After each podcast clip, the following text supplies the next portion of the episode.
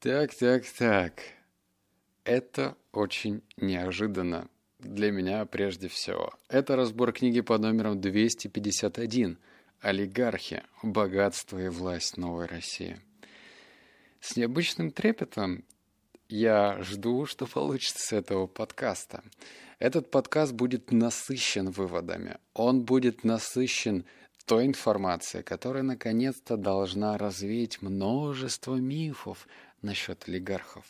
Тебя будет ждать 8 выводов. И, пожалуйста, тебе нужно прослушать этот маленький дисклеймер. Первое. А когда у меня вышло уже 250 книг, которые каким-то образом пересекается с тематиками саморазвития, психологии и бизнес напрямую, то там мне можно покудахтать и сказать свое мнение. То здесь это, блин, история. И я боюсь, что набегут эксперты в истории скажут, чувак, ты, ты просто не прав. Было иначе. Конечно, я буду не прав. Я 92-го года рождения. И вообще все события, которые написаны в этой книге, ремарка. Огромная книга, я читал ее почти месяц, там 700 страниц. Все события, прям самое мецо, оно развивалось в период с 90-х до 2000-х годов. И я в 2000 году стоял в очереди за мороженым, да? Мне было 8 лет. Второе. Я хочу сказать, что мне нужно придерживаться такого нейтрального состояния. И не из тех, кто будет говорить, вот, олигархи поступили плохо. Конечно, в определенный момент чтения этой книги мне было плохо, в прямом смысле. Я читал и думал, боже мой, что это за говно? Что вообще происходило, когда у людей обесценивались деньги, они хранили их в банке, приходили, а потом говорили, это фантики, вы можете купить на них э, палку колбасы, если она есть в магазинах, если вам повезет, и хлеб. Мне было не по себе, как минимум. Мне не по себе было от некоторых махинаций, которые продерживали олигархи. Но, опять же, это мнение автора, я не, не утверждаю и не верю до конца, что вот эта информация 100%. Пожалуйста, помни, что все нужно пропускать через собственный фильтр. Более того, я вспоминаю интервью Ходорковского и Дудя, и я не понимал, как такой интеллигентный с виду мужчина мог делать то, что написано в этой книге. Все, у меня был диссонанс. Я выговорился. Я надеюсь, что ты ценишь, что наконец-то появилась очень странная книга. И я намерен объяснить, ну, через э, эту книгу, что же происходило тогда. Что по цифрам, что по деньгам. Все, длинное было предисловие. Чайку хлебнул. Итак, вывод номер один. И это такое короткое описание о книге. Эти шестеро стали лидерами новой России, архитекторами и апостолами нового порядка. К концу 1990-х годов они узнали вкус огромной политической власти, или большого богатства, или того и другого одновременно. Хотя их истории отличаются друг от друга, в них есть схожие черты.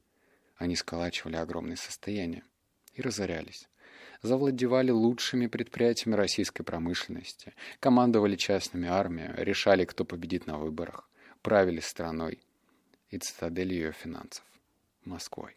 Они покупали российские средства массовой информации, чаще всего телевизионные каналы.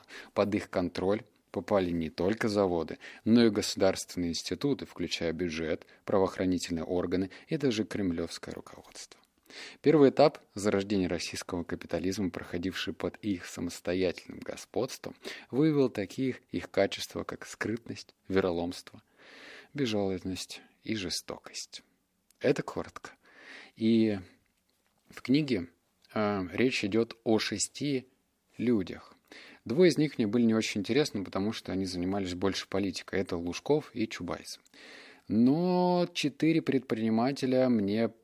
Да нет, давай так, не четыре, а три. Это Березовский, это Ходорковский и это Гусинский. О них ты узнаешь позже. И мне кажется, что здесь важна именно прикладная информация. А как же они сколотили вот эти первые деньги? Вывод номер два.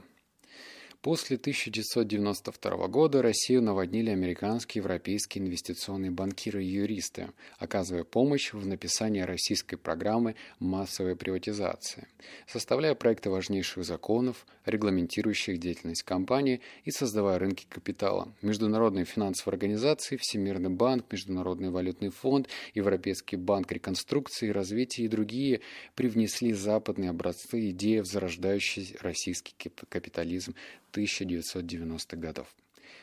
Обрати-ка внимание вот на какую вещь. У нас же было поверье, я не говорю про всех, но у меня лично в моем окружении, я рос в Барнауле, говорили, так это, ну, что они там наворовали, наприватизировали, там ну еще раз, это же не так происходило. Я пришел на завод, и я вас приватизирую. Это не Гарри Поттер, это нет такого заклинания. Приватизирую вкус. Да, вот и здесь как бы говорится то, что международные банки оказывали помощь в написании российской программы массовой приватизации, составляя проекты важнейших законов, регламентирующих деятельность. То есть, условно, нужно обладать определенный склад ума, чтобы не испугаться из-за этой информации. Ты вот сейчас на себя посмотри.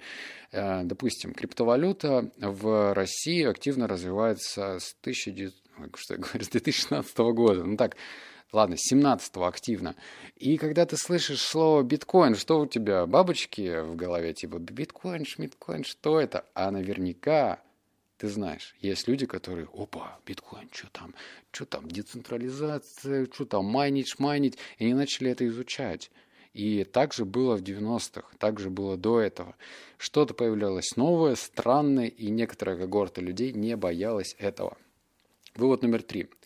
Сначала идея заключалась в том, что кооперативы, получав новые свободы, будут производить дефицитные товары. Например, носовые платки или оказывать услуги, на которые имелся большой спрос, например, ремонтировать машины. Но такое старомодное представление кооператива, как о маленьких мастерских, в которых трудятся ремесленники, вскоре уступило место более амбициозным проектам.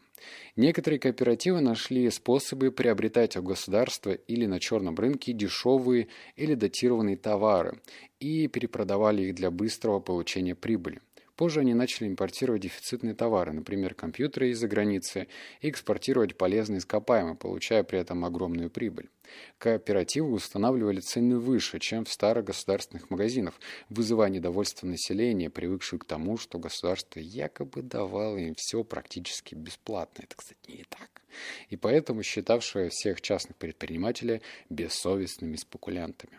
По словам Андерса Аслунда, наверное так, работавшего тогда в шведское посольство в Москве, несколько смелых предпринимателей получали огромные прибыли на рынке, где ощущалась нехватка практически всего. Конкуренции налоги были минимальными, правила в большинстве своем неясными, и никто не знал, как долго это будет продолжаться. Оказывается, все только начиналось. Ну, какой вывод, да? По поводу дефицита это интересно, но в то же время это минус книги, потому что все события в основном, да нет, все, все события происходили в Москве. А ты, наверное, догадываешься, что Россия огромна. И мне вот чертовски интересно, что же происходило в регионах. В Хабаровске, в Новосибирске, в Томске – Екатеринбурге, ну, то есть что было там. То есть если я читал строки, там писалось то, что в Москве был дефицит, а что было в Кемерово, блин, что было в Уфе, какой там был дефицит, я вообще ничего не понимаю, мне прям, меня голова взрывалась, когда это происходило. Ну, еще один подвывод это то, что Смотри, законы были неясны. И здесь получается что? Что у нас до сих пор есть люди, которые говорят, ну что, ну что, ну что суетиться, суваться там куда-то, ну что там произойдет что-то плохое. Страх. И этот страх сковывает. А другие люди думали, все, что не запрещено, разрешено.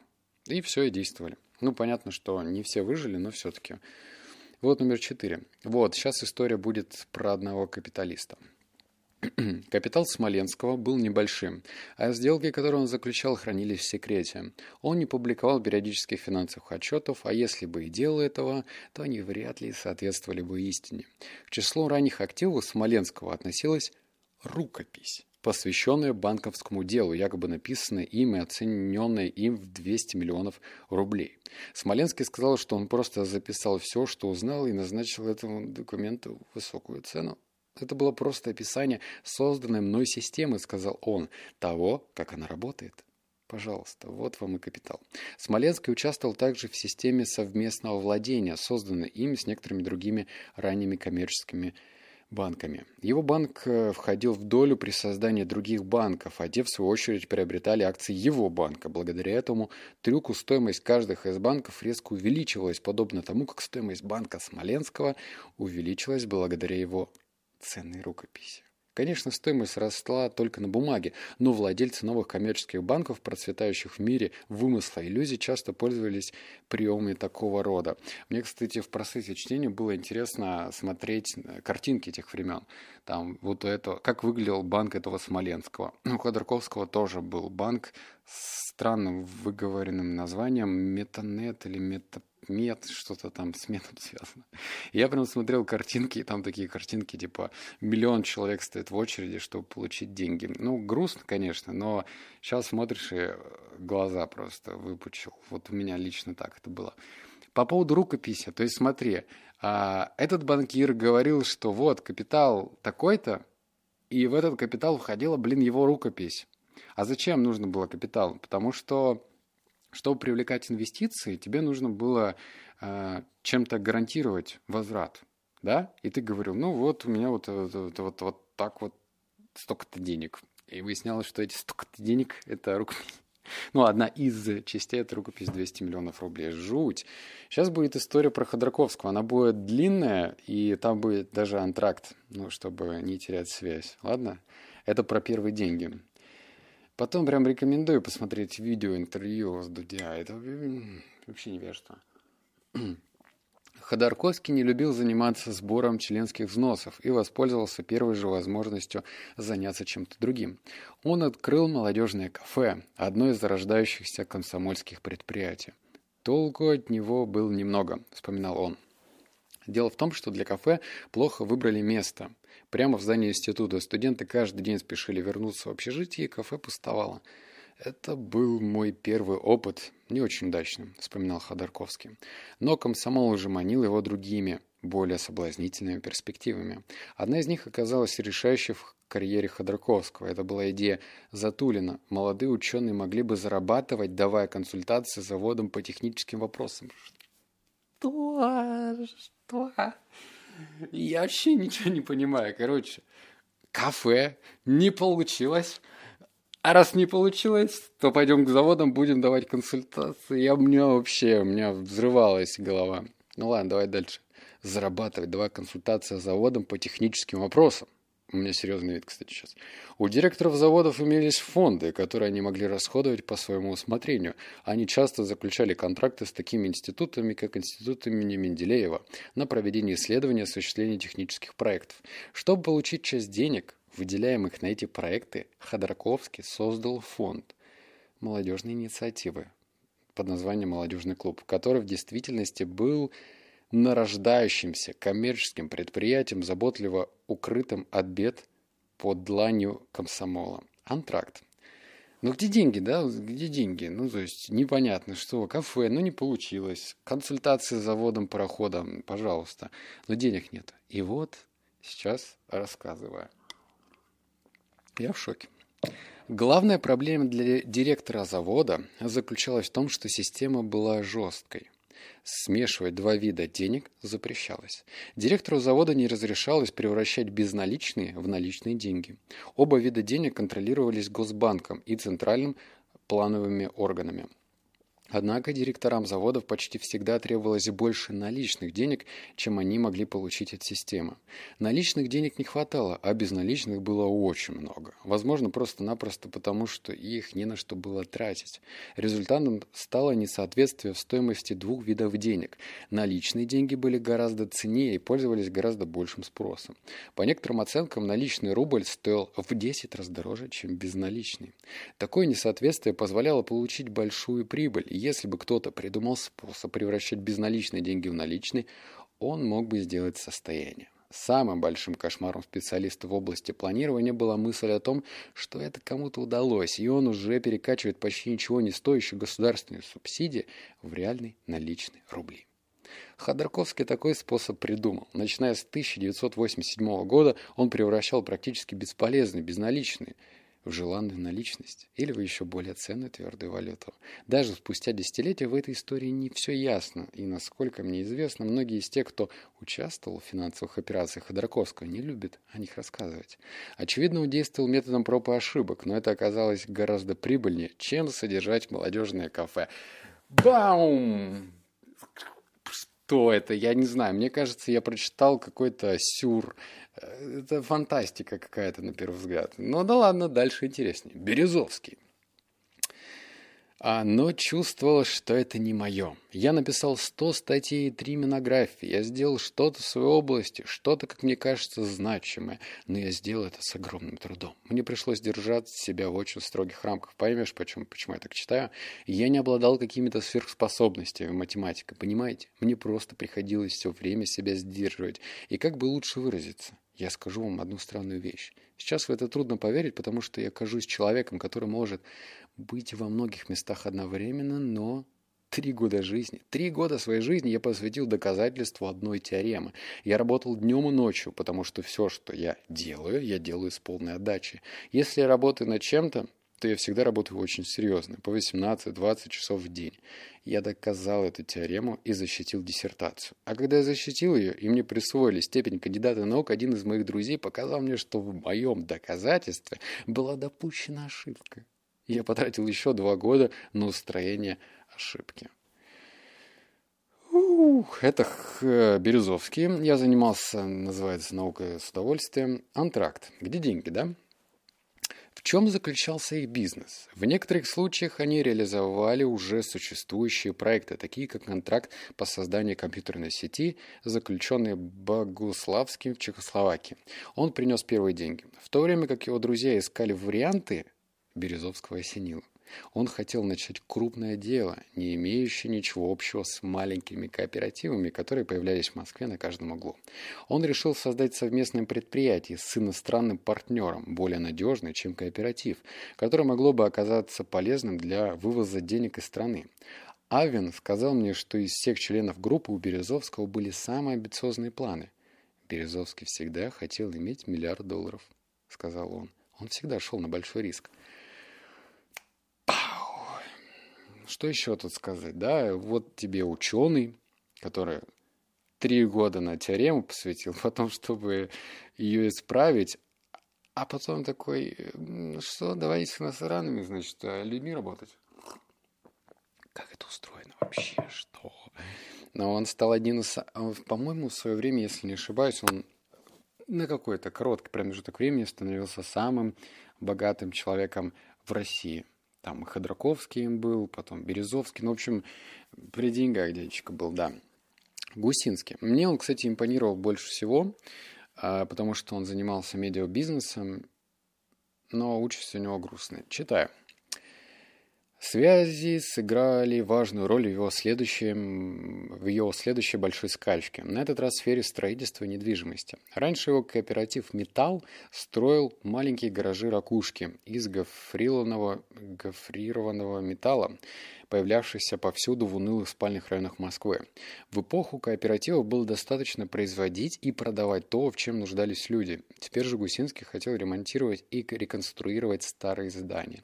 По всей Москве имелось множество запущенных, нуждающихся в ремонте домов а погруженные в летаргический сон государственные строительные организации не хотели заниматься такими мелочами. Гусинский понял, что может заработать большие деньги на ремонте зданий и их продаже на московском рынке недвижимости, где цены постоянно росли, а стоимость аренды хороших офисов и фешенабельных квартир подстегиваемая растущими потребностями нуворышей, я не знаю, что это слово, нуворышей, приближалась к уровню Нью-Йорка и Токио. Но сначала Гусинский должен был приобрести старые здания по выгодной цене. Поэтому он нуждался в Лужкове.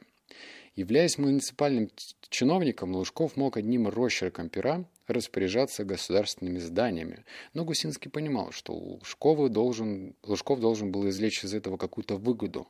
Такой вопрос нельзя было решить примитивной взяткой. Лужкову нужны были результаты, способствующие продвижению по служебной лестнице. Вот, оказавшись на месте Гусинского, да, что бы ты сделал? В то время, ну и про это в книге писали, что взятка, взятка погоняло везде. Все, вот начиная от докторов, чтобы тебя без очереди пустили, детскими садиками, чем угодно, вообще взятки брали все. Это не я говорю, это говорит автор. Пожалуйста, все, примите как сведения. Мне очень э, ну, не хочется привлекать определенное внимание, поэтому я говорю, что написано. Так вот, а Лужков был, э, как писал автор, опять же, таким очень серьезным деятелем. То есть он был таким хозяином. И Лужкову предлагать взятки было бы опрометчиво. И что произошло? Лужкову очень хотелось за счет увеличения жилищного фонда Москвы снизить перенаселенность московских квартир. Гусинский и Лужков пришли к соглашению. Лужков передает Гусинскому права на старые дома совершенно бесплатно, Гусинский восстанавливает здание и возвращает половину или даже 75% площади каждого из них городу. Гусинский все равно получает огромную выгоду от продажи отстраивающейся ему части, а для Лужкова распоряжившегося этими зданиями, но не имевший никаких других ресурсов, это был способ без каких-либо усилий получить для города цены только что отремонтированные жилые офисные помещения. Позже эта схема легла в основу применявшегося Лужковым метода быстрого увеличения жилищного, жилищного фонда Москвы. И уже самые различные подрядчики строили по ней сотни тысяч квадратных метров нового жилья. А еще продолжу про Гусинского историю, почему мне интереснее. Это же он создал канал НТВ. И он в свое время был первым независимым каналом. Тогда было четыре канала, по-моему, четыре. ОРТ, РТР, или он третий был. Ну, в общем, три или четыре канала. И он э, построил независимый. И он же создал канал ТНТ. Вот. Это интересно было. Он там много чего хотел интересного сделать. У него там и журналы были, и радио. Ну, в общем, классный мужик был. Вывод номер восемь. Если проблема только в том, что богатые приобретают собственность, размышлял однажды Чубайс, то я уверен, что так и должно было быть. В лозунге приватизации говорилось о миллионах владельцев акций, и действительно и, и ваучерная программа затронула миллионы людей. Но на следующем этапе собственность в России была перераспределена еще раз. Теперь она попала в руки немногих, тем самых нескольких миллионеров. Это были люди, обладавшие смелостью умом, пришедшие к тому же выводу, к которому пришли Йордан и Дженнингс в день приватизации кондитерской фабрики «Большевик». Россия обладала невероятными сокровищами, и Чубайс практически даром раздавал ключи от них всем, кто был достаточно дальновидней, чтобы взять их. И тут сейчас начинается очень-очень интересная история про деньги. Да, вот интересно, сколько денег. Но про деньги хочу сказать. Нужно понимать, что деньги тогда стоили вообще, все очень быстро менялось. Обесценивался рубль, превращался в фантики, доллар стоил столько-то рублей, потом столько. Я запутался. Ну, в общем, слушай, что написано. За закрытыми воротами заводов проводились гигантские распродажи по бросовым ценам. Судя по количеству ваучеров и их уличной цене, общая стоимость российской промышленности составляла менее 12 миллиардов долларов – Сейчас состояние Илона Маска больше, чем вся промышленность в России в те времена. Другими словами, собственный капитал всех российских предприятий, включая нефтяную, газовую промышленность, часть транспорта и большую часть обрабатывающей промышленности, был меньше, чем у производящей диетические завтраки компании Kellogg или пивного концерна Anheuser-Busch. Поскольку при проведении приватизации была введены специальные ограничения, направленные против иностранцев, «Газпром» в ходе ваучерного аукциона был оценен меньше, чем в 228, 228 короче, миллионов долларов, или примерно в одну тысячную часть той суммы, в которой оценивали его иностранные инвестиционные банки. Рыночная стоимость знаменитого ЗИЛа, производившей грузовые автомобили и лимузины, на котором работало 100 тысяч человек, составляла 15 миллионов долларов. Рыночная стоимость гигантского Горьковского автомобильного завода, производившего, автомобили «Волга», составила 27 миллионов долларов. Автомобильный завод был настолько прибыльным, что его руководители, используя государственные кредиты, приобрели через подставные фирмы 1,8 миллиона ваучеров и попытались приобрести завод для себя, но афера была раскрыта, и им помешали это сделать. Увы, ах. Рыночная стоимость двух известных всей России предприятий Уралмаша и Пермского мотостроительного завода составила 4,6 миллиона долларов соответственно. В то время как рыночная стоимость американских компаний обычно определяется из расчета 100 тысяч долларов на одного сотрудника. Стоимость российских компаний на ваучерных аукционах определялась из расчета от 100 до 500 долларов на одного сотрудника или в 200 раз дешевле. О, капец. Ну да ладно. Можно сказать, ну да, вообще по дешевке достались, все, вот это разворовали. Во-первых, нет, все равно были акционы. И даже вот эта фраза по дешевке, так ты найди, знаешь ли, 20 миллионов долларов в те времена. Я не представляю, как можно на джинсах подняться, там, возить джинсы из Китая и 20 миллионов заработать. Ну, правда, не знаю. То есть, как итог, мое глупое мнение, потому что я не силен в российской истории, но мне кажется вот что. К сожалению или к счастью, эти люди приобрели то, что они имели в свое время, все-таки пауза театральная, я не знаю, что сказать.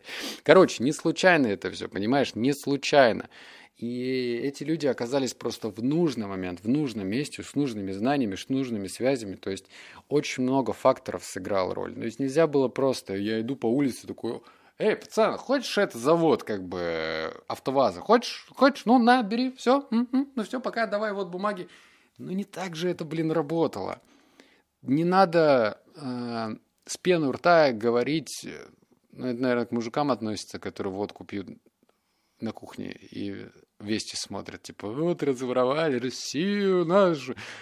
А, нет, ну, тогда время было такое, и интересные это махинации прописывались, интересные, как исследователь, конечно, что происходило, и кажется, что не так много вариаций было.